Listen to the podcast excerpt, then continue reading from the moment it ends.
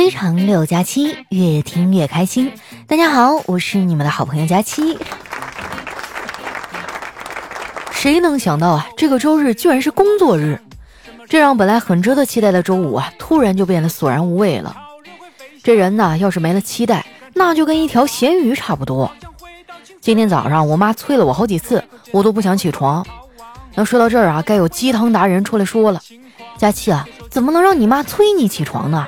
每天早上叫醒你的不应该是梦想吗？”我就呵呵了。如果真像他们说的那样，早上叫醒我的是梦想，那我的梦想难道是那个不到七点就开始装修的邻居吗？有过类似经历的朋友啊，应该懂我，在睡梦中啊被那砸墙的声音吵醒，是一件多么痛苦的事儿。而且每次被这么弄醒哈，我都是懵逼的。昨天早上就是醒来的时候呢，我发现自己啊处在一个陌生的地方。当时我这脑子嗡一下，紧接着我就开始回想，昨天晚上我到底干啥去了？想了一圈哈，发现我昨天既没有出去喝酒，也没有遭到绑架，更不可能发生什么灵异事件。后来我清醒了一会儿啊，才想起来，原来呢是我前一天晚上心情好，把房间给收拾了一下。不瞒你们说啊，我最近的心情就跟过山车一样，每天都在人间值得和人间不值得之间徘徊。有时候啊，甚至十分钟就一个来回儿。我的坏心情呢，有一半是上海拥堵的交通带给我的。上海的交通现状呢，就是。地上交通堵车啊，地铁上人多上不去车。更要命的是啊，我还总坐错方向。我的朋友们都说啊，我没什么方向感，我一直都不服。直到有一次啊，我把西瓜买成了南瓜。小黑他们因为这事儿啊，嘲笑我半天。我跟你们说啊，我就是碍于面子没搭理他。要不我发起脾气来啊，可是我连我自己都害怕，真的啊，就怕别人打我。今天早上我到单位的时候，丸子已经开始坐在工位上吃早餐了，一边吃啊还一边看电影。我见了就凑过去问他：“丸子看的啥电影啊？”他说：“随便看的呀，剧情太乱了，我也没看明白。不过我记住了女主说过的一段话，我觉得特别好，我分享给你哈。原话呢是这么说的：别人都说我们胖子懒，我不服气，我只是减肥的时候懒点儿。”吃东西的时候可没人比我们快呢。我瞪了他一眼，我说：“你说谁胖呢？”丸子赶紧解释：“哎，你别误会啊，我可没有这个意思。哦，对了，佳琪姐，你最近不是在相亲吗？怎么样了？”我说：“别提了，没有一个靠谱的。万万没想到啊，我也有相亲这一天呀。哎，我听说你遇到叨叨之前也老相亲，那你知道相亲有什么要注意的事儿吗？”丸子说：“这你可就问对人了。我跟你说啊，相亲要注意的就一点，吃饭的时候不要拘束，敞开了吃。反正这辈子你和这个人也只见一次。”我说：“可是我每次都是认真的呀。不过呢，我和有的人确实相处不来。之前我见了一个啊，一开始感觉还不错，当时我就想试着接触一下嘛，没想到啊，他竟然同时谈了好几个女孩。”我果断就把他给拉黑了，结果现在这事儿都过去快俩月了，我发现他居然还在用我给的会员账号看视频和电视剧。于是呢，我就悄悄地锁定了他的电视剧进度，终于呢，在他看到大结局前一集的时候，把密码给改了。丸子还被我逗乐了，说：“佳琪姐，你这情感道路还挺坎坷的呀，不过好在你还年轻。再说了。”一个人的前半生过得坎坷没关系，不用太担心，反正后半生你就会慢慢适应的。丸子这嘴哈也不知道跟谁学的，是越来越毒了。我感觉啊，我的境遇还好，跟小黑相比啊，我遇到这点事儿算啥呀？也不知道小黑是不是得罪月老了，这老头啊也不给他往脚上系根代表姻缘的红绳，就算系上了，这结儿打的也不结实，动不动就开。不过呢，这也不能都赖人家月老。小黑对自己的认知啊，也有一定的偏差。普通姑娘啊，他看不上，非要去给女神当舔狗。前几天哈，为了博取同情，给暗恋的女神发信息说：“我下个月就要死了，你能来参加我的葬礼吗？”这女神啊回复他说：“不行啊，小黑，下个月我没空，这个月有空，你能早点死吗？”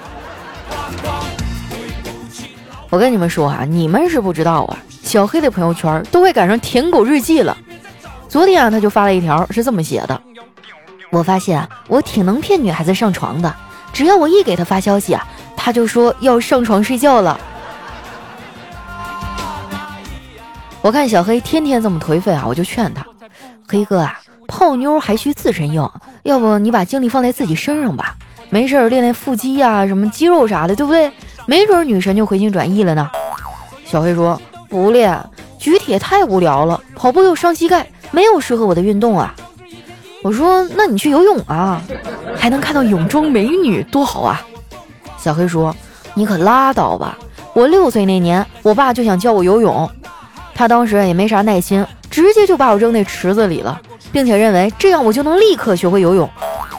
现在看来啊，这招说不定真的有用。”如果当时那个水池子里有水的话呀！说完啊，小黑就不理我了，专心的玩起了手机。你看看我这好心好意帮他出主意，他还冷落我。不知道你们发现没有啊？总不回你信息的朋友啊，就是那些和你见面的时候总在玩手机的人。我就不明白了，这手机有啥好玩的？我就不爱玩手机，主要是因为我的手机太大了，啊，就拿着有点累。我怀疑哈，手机越做越大，可能就是因为大家的脸越来越大了，要不然啊，照相都拍不进去。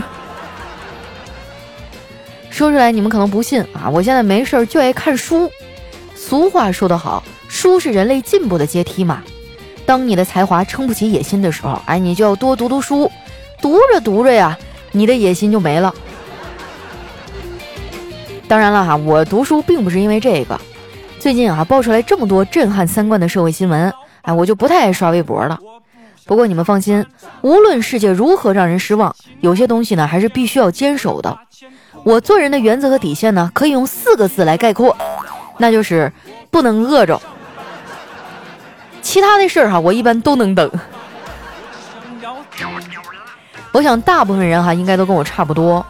以前呢，我们的愿望总有一个前缀，叫做。等我有啊，就等我有钱了，等我有时间了，等我瘦了，等等哈。但是刚刚过去的二月份，让全国人民的愿望前缀啊，统一都换成了等疫情过去了。身为一个东北人哈，我现在最想做的事儿就是去澡堂子里痛痛快快的搓个澡。我最近一次搓澡还是三个月之前和丸子一块去的。丸子洗澡哈有一个特别的癖好。就是脱完衣服啊，水都不冲，就开始往身上抹沐浴露，然后等我都洗完头了呀，他还没冲掉身上的沐浴露呢。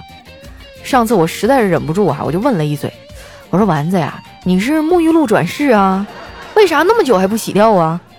丸子说：“佳琪姐，这你就不懂了吧？腌一下入味儿。”丸子这个脑回路还真的是太清奇了，这个丫头啊，就是让我又爱又恨。前两天呢，我给我爸买了两箱狼牌特区，也不知道怎么搞的，就传到丸子耳朵里了。他就非要拽着小黑他们呀来我家喝酒。我一开始没同意呀，他就抱着我的胳膊说：“哎呀，佳琪姐，我感觉我生病了，浑身没劲儿，今天的稿子交不了了，我可能要死了。”我冲他翻了个大白眼儿，说吧，来我家想吃啥？他高兴地说：“水煮鱼。”下了班啊，我就去了水产市场转悠一圈，终于找到了卖鱼的摊子。我说：“老板，给我来条鱼。”这老板熟练的抓起一条鱼啊，放进袋子里就称。我说：“你等会儿，哎，你能不能把水倒掉再称啊？我要买鱼，又不是买水。”老板说：“嘿，这年头，就算是娶媳妇儿，娘家还得搭点嫁妆呢。”回到家呀，我刚把鱼交给我妈。他们就陆续的来了，我妈端上来几盘凉菜啊，然后热情的说：“你们先喝着啊，我再炒几个菜。”这帮狗犊子听完啊，一点也不客气，坐下就开喝了。我也被拉着喝了两杯。你还别说啊，这狼牌特区的味道不错，浓郁醇香，尾劲味长，口感很好。看他们一个个吃了挺香啊，我就调侃我说：“你们呀都是铁公鸡，就知道来我家蹭吃蹭喝。”小黑说。佳琪啊，你这么说就伤感情了。礼尚往来，礼尚往来的，那我以后肯定会回请你的呀。我盯着他，我说这可是你说的啊，那你打算什么时候请我呀？小黑说，嘿，就等你说你要减肥的时候呗。就在我们俩拌嘴这段时间啊，丸子已经如风卷残云一般，把这桌上大部分食物啊都给吃掉了，鱼也被他吃完了大半条。看我们都盯着他，丸子有点不好意思了。哎呀，这阿姨做饭也太好吃了，我我我吃不下了。我无奈的摇摇头。丸子这句我吃不下了，还是说给我听的。这句话的潜台词呢，就是差不多可以上甜点了。这顿饭啊，总共吃了四个多小时才结束，晚上都十点多了，他们才从我家里走。这几个人还臭不要脸的，约了下次来我家蹭饭的时间。临走前啊，小黑还叮嘱我说，下次啊还要喝狼牌特区。哇，真的是交友不慎啊，就这么喝，迟早把我给喝破产了。不过好在啊，郎酒最近又有新活动了。四月十六号，狼牌特区啊，抖音美味挑战赛上线了。活动时间呢是二零二零年四月十六日到五月六日。参与方式呢也很简单，第一步，打开抖音，搜索话题“我和美食去奔现”。第二步呢就是点击参与，秀出你身边啊与狼牌特区最配的美食。主办方呢将会根据视频的点赞量啊，还有活动关联度，评选出五十名获奖用户。五月十五号开奖，这次的奖品也是十分诱人啊，将选出一等奖十名，获得总价值一万零六百六十八的孟非窖藏酒全年畅饮；二等奖十五名，获得价值六千八百八十八元的郎酒庄园美食奔现之旅。三等奖二十五名将获得狼牌特区综艺录制的观众名额，啊，所以我打算一会儿录完节目呢，就去叫点烤串儿，然后再录一个美食视频啊，参与活动。这样的话，我妈也不好阻止我叫外卖了，简直一举三得，有没有？你们也赶紧参与进来吧，反正吃饭的时候都要录视频发朋友圈，不如顺便呢参与一下活动，没准就拿到大奖了，对不对？你想想啊，全年都有酒喝，多美的一件事儿啊！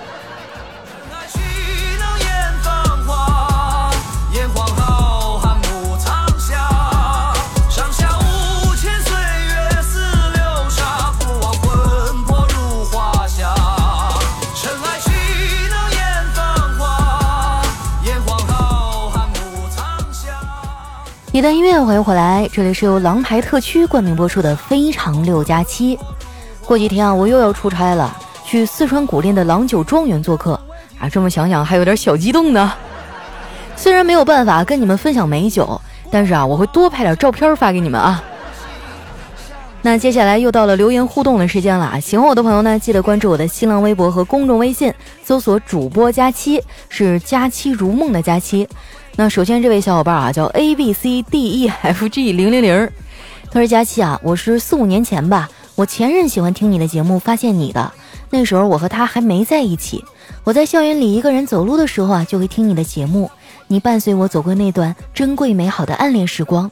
今天我洗碗的时候，不知怎么的就想起你了，突然想听，打开喜马拉雅，发现你还是你那个单身的你，而我换了对象，都已经谈了快两年了。”时光飞逝啊，感谢你还在。听到你啊，就感觉这四五年仿佛静止，什么都没有变，还是那么单纯美好。哎呀，好心酸呐。嗯，其实我的状态也有改变啊，我从一个年轻的单身女人变成了一个大龄单身狗。下面呢，叫爱佳期的粉红小猪。他说：“佳琪啊，你有没有觉得想谈恋爱的人啊，往往都是那种长得好看、工作稳定、收入稳定、性格好的女孩？就比如说你。而像我这种刚裸辞没工作的人，拿什么捍卫我的感情吗？土吗？我要用土筑高墙吗？哎，毕业快两年了，换了三个公司，非要在企业不挣钱的部门瞎蹦跶，工资最低，加班最多，而且女人多的地方是非也多。我就想安安稳稳的过日子，咋就这么难呢？”每次听你的感觉啊，你就像我仰望的那颗星，真想像你一样，生活的压力盖不过你的光芒。哎呦，这小委屈的样儿啊，抱抱你啊！遇到什么事儿了？怎么这么难过呀？其实每个人都有压力，你看像我，做我们这一行的更新换代其实很快啊，年轻漂亮、声音甜的小姑娘一茬接一茬。我有时候就很焦虑啊，你说我我都年纪大了，然后长得反正也就一般人吧。这一行我一干就是七年，然后还有这么多人喜欢我，何德何能啊？所以我就觉得一定要更加努力才行。有压力是很正常的，哪天你要发现啥事儿都没有，那才是最可怕的呢。加油哈！我希望你调整好心态，下一次给我报告点好消息啊。下一位呢，叫我是猪还是你是猪？他说英国人呢给老鼠喝了一口威士忌啊，这老鼠说 nice。法国人给老鼠喝了一口红酒哈，老鼠说，哎，tre 被什么？哎，t r e s b e e n。完了，完了，完了，完了！我的听众们太有文化了，留言我已经完全读不明白了。你们理解精神哈？说日本人给老鼠喝了一口清酒哈，老鼠说哟西。中国人给老鼠喝了一口二锅头啊，老鼠说猫呢？给我把猫找出来。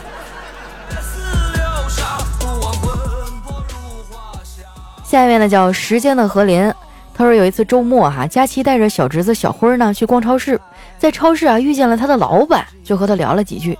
这小辉啊无聊的四处张望，突然大叫道。姑姑那边有一个超级帅的叔叔，佳琪就没搭理他啊，继续和领导说话。哎，小辉就急了，催促他：“姑姑，你啥时候换口味了？喜欢秃顶的老头了？”所以第二天我就没有工作了。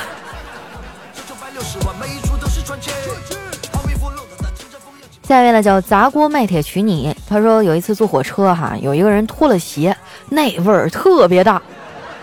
对面一哥们儿说：“哎呀，这味儿啊，都进入我的心里了。”我在这憋的哈，都笑到内伤。这还没完啊！他说完，我旁边一起坐车的二货室友醒了，大吼一声：“列车员，厕所爆炸了吗？”哎呀，我说说句实话哈，我就是汗脚，我一到夏天的时候就特别苦恼，你怎么洗也没有办法，就是冒汗，不敢穿皮鞋。就是你不管你穿什么样的皮鞋哈。然后你那脚一拿出来，那个味道都特别的鲜，就有点像在冰箱里放了二十多天的咸带鱼。哎呀，你说我在节目里暴露的事儿太多了，以后我会不会找不着男朋友啊？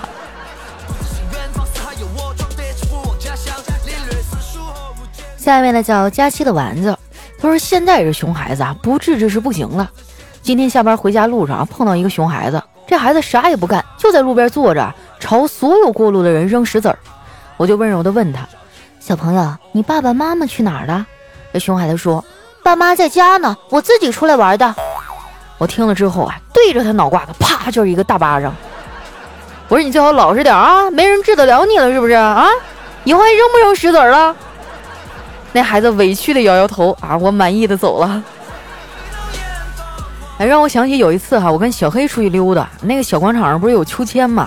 小黑就很想去玩一下，然后当时有个小朋友在那儿啊，小黑就过去问小朋友啊，你爸爸妈妈呢？啊，小朋友摇摇头没说话啊，小黑以为不在呢，然后一把揪着那孩子衣服，那个下去让叔叔玩一会儿。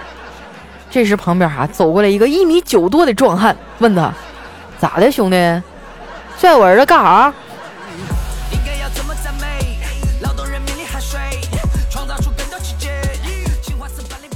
下面呢叫听友幺八七零三四八零七啊，他说看你的评论啊，花了我百分之零点二的电量，三兆的流量，四秒的时间，七十三焦耳的热量，还浪费我用二十六键打了五十六个汉字，九个逗号，十三个阿拉伯数字，让原本不富裕的家庭 雪上加霜。不是你们家这个经济状况都用焦耳来衡量了吗？高级。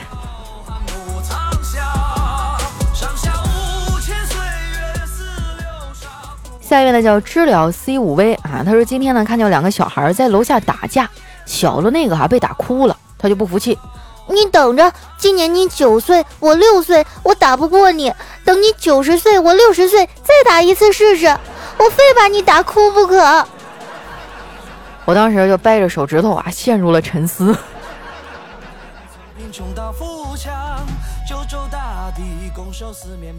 下面呢叫佳期奥特曼。他说：“有一天，老婆说，老公，我一干活心情就不好，会降低咱们的婚姻质量。”老公说：“那我干活心情也不好啊。老婆说：“你的心理承受能力应该比我强啊，因为因为你块头比我大，心脏应该也比我大。”哎，行行行，你说的都对啊，你先把菜刀放下行不行？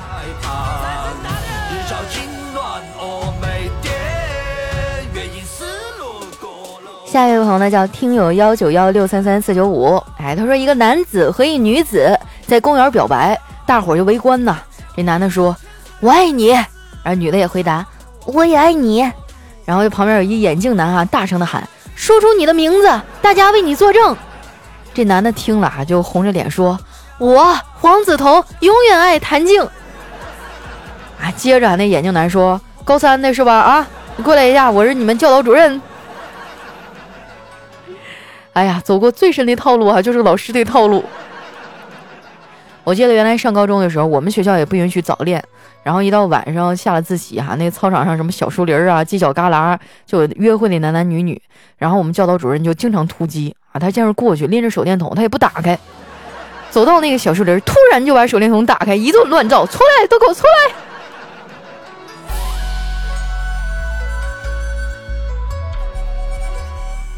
下面呢叫萝卜家的小尾巴啊，他说在公司呢，每个人都喜欢在英文名后面加个什么哥呀、姐呀的，然后在我的视角里面呢，就像是叫 Tony 哥、汤姆弟、珍妮姐、Carry 妹，就觉得很逗。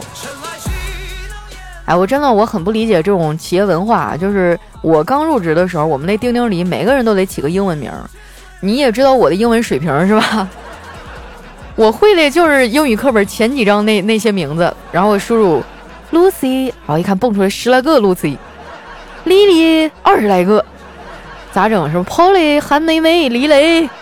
哎，我给我整的都没招了。我给自己起了一个，因为我原来叫五花肉嘛，我就给自己起了一个肉哈，M E A T，我叫 Meat。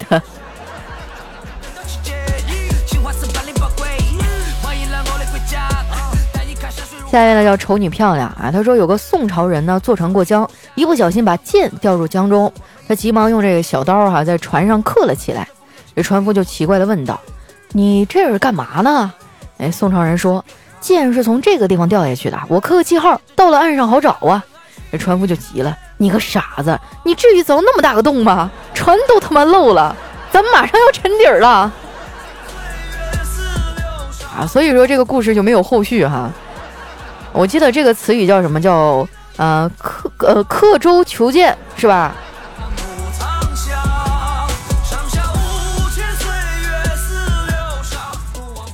下一位呢叫冷月诗歌，他说记得有一天啊，我到华尔街银行借了五千元的贷款，借期为两周，在银行贷款呢需要有抵押，于是呢我就用停在门口的劳斯莱斯做了抵押。银行职员将我的劳斯莱斯停在地下车库，然后借给我五千元。两周后我就还钱，利息共十五元。银行职员发现啊，我的账上有几千万美元，问我为什么还要借钱呢？我看了一眼，说十五元两周的停车场，在华尔街上是永远找不到的。说完，我就开着我的劳斯莱斯远去了。啊，真的啊，我就差点就信了，在那边不是用美元吗？怎么还能借人民币了？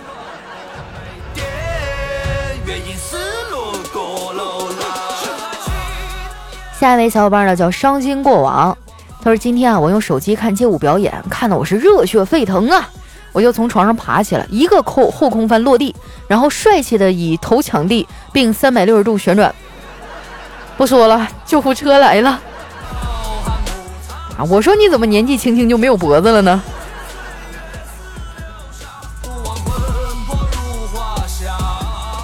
下一位呢叫倾国倾城的佳期和夏夏。她说：“一年冬天啊，这佳期和她男朋友要去见家长。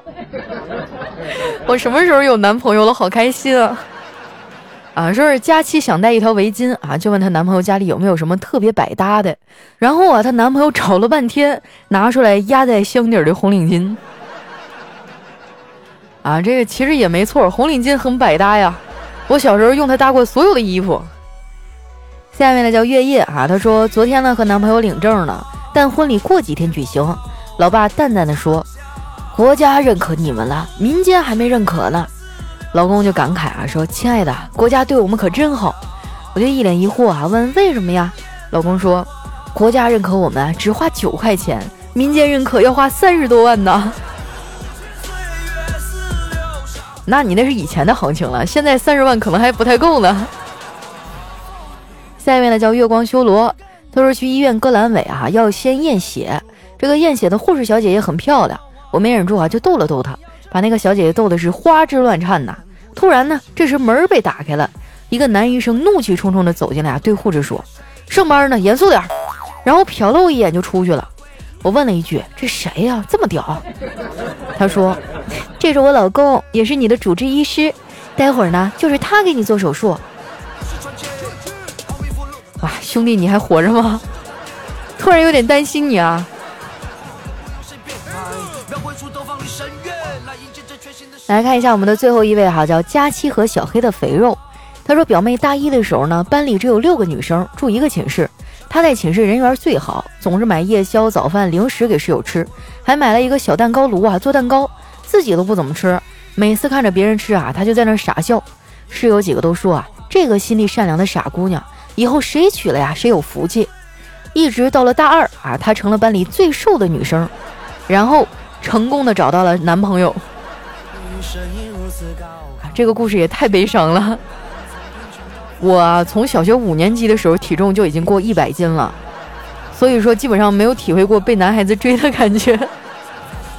就我在这儿，我想问问大家，就你们能不能满足一下我的愿望？这都二零二零年了，我就想体会一下被人爱的感觉，可不可以？可以的话，你们就留言告诉我。好了，那时间关系啊，今天留言就先分享到这儿了。喜欢我的朋友呢，记得关注我的新浪微博和公众微信，搜索主播佳期。那同时呢，你们也可以参与一下四月十六号到五月六号的抖音活动——狼牌特区抖音美味挑战赛啊！方法很简单，第一步呢就打开抖音搜索话题“我和美食去奔现”，第二步呢点击参与啊，秀出你身边能和狼牌特区最配的美食，然后你拍视频上传就可以了。哎，我觉得平时吃吃饭的时候，大家都喜欢发朋友圈嘛，你看这样一发朋友圈还能得点奖品，何乐而不为啊，对不对？那我就在我们狼牌特区的专区等着你们喽。今天的节目就先到这儿了，我们下期再见。